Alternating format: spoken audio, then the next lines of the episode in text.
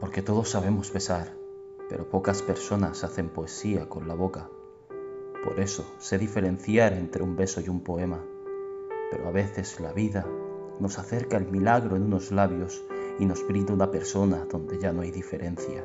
Me explico.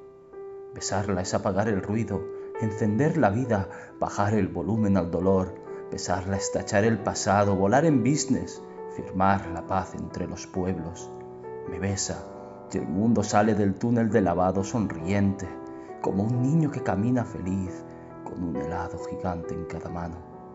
Me cansa el mundo de los hombres, prefiero sumergirme en los sentimientos, prefiero su boca, ese país donde reina la belleza.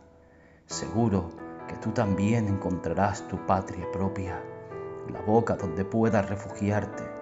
No te costará reconocerla, sabrás que es ella si besarla sientes que al fin estás volviendo a casa.